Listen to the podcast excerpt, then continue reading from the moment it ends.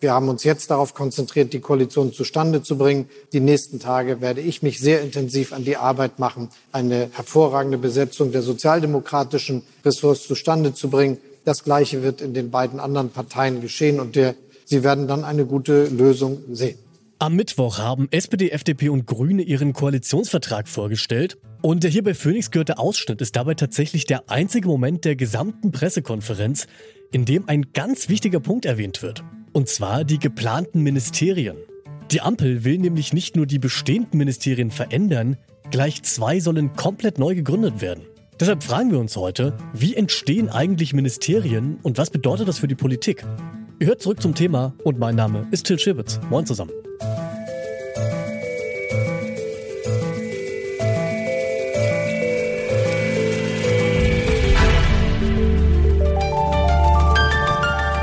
Zurück zum Thema. Knapp 180 Seiten, so lang ist der Koalitionsvertrag der Ampelregierung, also sozusagen der politische Leitfaden für die kommenden vier Jahre. Der Koalitionsvertrag, der muss zwar noch von den Mitgliedern der Parteien bestätigt werden, doch schon jetzt ist klar, die Ministerien werden sich verändern. So wird es in Zukunft nicht 14, sondern 15 Ministerien plus Kanzleramt geben. Das Kanzleramt geht bekanntermaßen an die SPD, genauso wie sechs weitere Ministerien. Fünf gehen an die Grünen und die FDP erhält vier Ministerien. Doch es verändern sich nicht nur die Zuständigkeiten, sondern auch die Themen der Ministerien. Auffällig dabei, der designierte Kanzler Olaf Scholz, der will ein neues Bauministerium gründen. Darüber habe ich mit Anna Lehmann, der Leiterin des Inlandressorts der Taz, gesprochen und ich habe sie gefragt, ob man allein daraus schon ein politisches Ziel der neuen Regierung ablesen kann. Ja, das äh, steht ja auch so im Koalitionsvertrag, Neubau von 400.000 Wohnungen. Für diese Kraftanstrengungen ist es sicherlich äh, auch sinnvoll, ein eigenes Bauministerium zu gründen. Außerdem äh, ist ja mit dem Begriff Bauen auch noch mehr verbunden als der Neubau von Wohnungen. Und wichtig wird sicherlich auch, dass das Ganze ökologisch und nachhaltig geschieht. Dass sich Kompetenzen verschieben, können wir auch beim Thema Verbraucherschutz sehen. Der war vorher Teil des Justizministeriums, was in Zukunft von der FDP geführt wird. Nun fällt der Verbraucherschutz aber in das Ministerium für Umwelt, Naturschutz, nukleare Sicherheit und Verbraucherschutz, das von den Grünen geführt wird. Was denken Sie? Haben die Grünen das Thema an sich gerissen oder wollte die FDP schlicht mit dem Thema Verbraucherschutz nichts mehr zu tun haben? Nein, es ist äh, sicherlich richtig. Das war ja auch schon mal zusammengefasst, wurde dann wieder entkoppelt. Das ist äh, sicherlich richtig. Bei Umwelt- und Naturschutz geht es ja natürlich auch darum, dass man Dinge so äh, konzipiert, dass sie für den Menschen verträglich, dass sie für die Umwelt verträglich und dass sie auch für die Verbraucher verträglich sind. Also da wird es sicherlich auch darum gehen, um Ernährung, um Tierwohl. Also das ist richtig, dass in einem einem Ministerium zusammenzufassen. Und ein drittes Beispiel ist dann das sogenannte Superministerium, noch ein großes Ministerium für Wirtschaft und Umweltschutz. Das soll genau wie das Ministerium für Naturschutz auch von den Grünen geführt werden. Überschneiden sich da nicht die Verantwortungsbereiche der Ministerien zu stark? Man kann sagen, diese Ministerien können sich gegenseitig nicht mehr blockieren, sondern man kann das alles Hand in Hand denken. Das wird ja auch deutlich, äh, was ich vorher gesagt habe, äh, Verbraucherschutz geht auch mit in den Ernährungsbereich hinein. Ernährung und Landwirtschaft ist aber nochmal ein extra Ministerium. Aber Wirtschaft, Umwelt, Umwelt, Ernährung, Landwirtschaft und so weiter. Das in drei Ministerien, große Bereiche. Das in drei Ministerien sozusagen aufzusplitten, äh, ist sinnvoll. Und dass diese Ministerien künftig von einer Partei geführt werden, stellt zumindest sicher, dass sie sich äh, ergänzen und nicht gegenseitig blockieren. Kann man denn schon jetzt mit Blick darauf, wie die Ressorts verteilt worden sind, ein erstes Fazit ziehen? Also wie wird sich die Arbeit der neuen Bundesregierung von der alten unterscheiden? Auf den ersten Blick ist es sehr klassisch. Die SPD macht Arbeit Soziales, die äh, Grünen machen Umwelt, Naturschutz und äh, die FDP macht Finanzen. Überraschend ist übrigens auch Verkehr.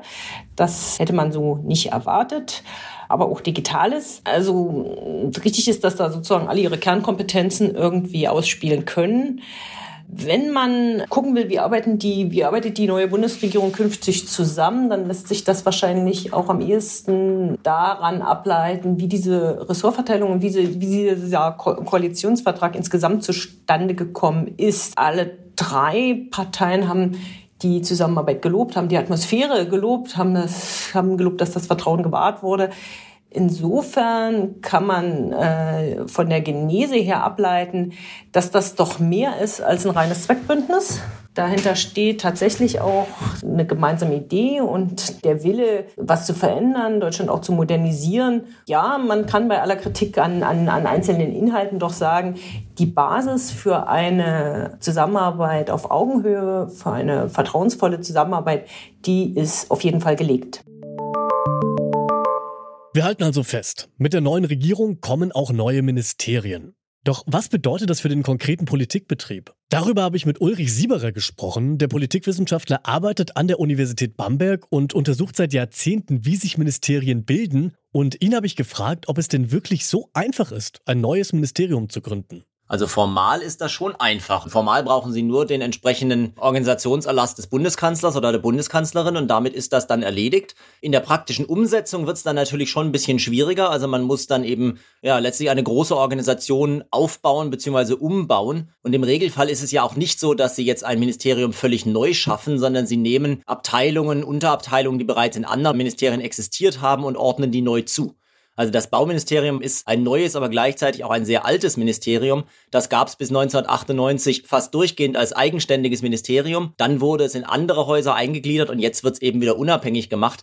Aber das ist jetzt von der reinen Organisation her erstmal kein so riesig großes Problem, weil das eine eigentlich eine fest bestehende Einheit ist, die eben immer hin und her geschoben wurde und jetzt ihr eigenes Ministerium bekommt. Nehmen wir jetzt mal an, dass dieser Koalitionsvertrag von den Parteien abgesegnet wird. Herrscht da dann erstmal großes Chaos in den Ministerien und alle räumen ihre Schreibtische, packen die kleine Dekopflanze und das Familienfoto in den Karton und ziehen ins gegenüberliegende Gebäude oder wie läuft das dann praktisch ab? Also normalerweise werden erstmal die Türschilder verändert. Also die Leute bleiben relativ häufig äh, tatsächlich physisch da sitzen, wo sie bisher schon gesessen sind.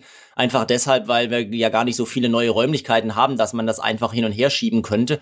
Also es ist häufig so, dass Ministerien Außenstellen haben, wo dann irgendwelche Einheiten drin sitzen, die beispielsweise erst später dazugekommen sind. Jetzt beim Bauministerium, die haben tatsächlich in den letzten Jahren einiges an Umzüge hinter sich gebracht und werden jetzt wahrscheinlich wieder umziehen müssen. Das ist natürlich eine Erschwernis für die Menschen, die da arbeiten. Aber welche Folgen hat das für die Politik, wenn ja theoretisch, wie Sie auch schon gesagt haben, alle paar Jahre neue Ministerien gegründet oder geändert oder verworfen werden können? Naja, die Frage ist immer sozusagen ein Trade-off zwischen einerseits einer, einer, thematischen Fokussierung und andererseits der tatsächlichen Kosten, die durch diese Umstellung äh, passieren. Also was sich die Parteien natürlich davon versprechen, ist, dass man bestimmte Themen hervorhebt, dass man bestimmten Themen mehr Aufmerksamkeit und auch mehr Durchschlagskraft gibt. Das ist sozusagen die, die, die positive Sichtweise. Man schafft ein neues Ministerium oder man verändert den Zustand von Ministerien, um Politikgestaltung effizienter und effektiver zu machen. Die negative Seite ist natürlich, dass damit erstmal ein Haufen Umstellungskosten verbunden sind, von so kleinen Sachen wie neuen E-Mail-Adressen bis hin dahingehend, dass man eben Arbeitszusammenhänge neu ordnen muss. Und das führt, nach dem, was wir auch von entsprechenden Ministerialbeamtinnen und Beamten in Interviews gehört haben, schon dazu, dass man erstmal ein Jahr lang kämpft, bis man sozusagen wieder voll arbeitsfähig ist. Also insofern kann das langfristig vielleicht irgendwie effizient steigern sein. Kurzfristig würde ich das sehr in Zweifel stellen und vermuten, dass kurzfristig erstmal eher Kosten entstehen als tatsächlicher Nutzen. Werden wir als Bürgerinnen und Bürger überhaupt was davon merken, wenn es jetzt neue oder veränderte Ressorts gibt? Also die Ministerien als solche, die sind für Bürger erstmal zweitrangig. Also wir haben ja mit Bundesministerien im Regelfall nichts zu tun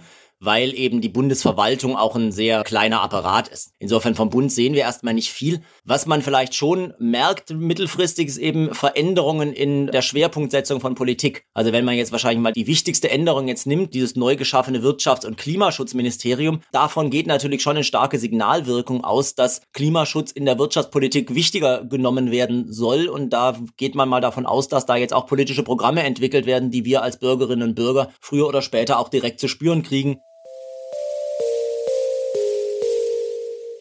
Mit einer neuen Regierung kommen auch immer neue oder veränderte Ministerien. Dadurch sollen spezielle Themen wie zum Beispiel jetzt der Klimaschutz mehr Beachtung bekommen. Ein Ministerium neu gründen, das ist eigentlich gar nicht so schwer. Der Kanzler kann nämlich frei entscheiden, welche Ministerien er in der Regierungsarbeit benötigt und welche Aufgaben die übernehmen sollen.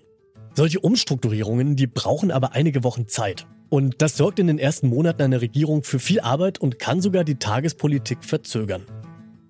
Zum Schluss jetzt möchte ich euch noch unseren Brand 1 Podcast empfehlen. In der aktuellen Folge hört ihr nämlich, was die Gründerszene in Afrika so besonders macht. Klickt da gerne mal rein. Neue Folgen vom Brand 1 Podcast, die gibt's jeden Freitag in eurer Podcast-App oder auf detektor.fm. So, das war's von uns für heute. An dieser Folge mitgearbeitet haben Adina Eckelmann, Mara Muck, Charlotte Müller, Andreas Popella, Rabea Schlotz und Esther Stephan. Chef vom Dienst war Kai Rehmen und mein Name ist Till Schibitz. Bis zum nächsten Mal. Macht's gut. Zurück zum Thema vom Podcast Radio Detektor FM.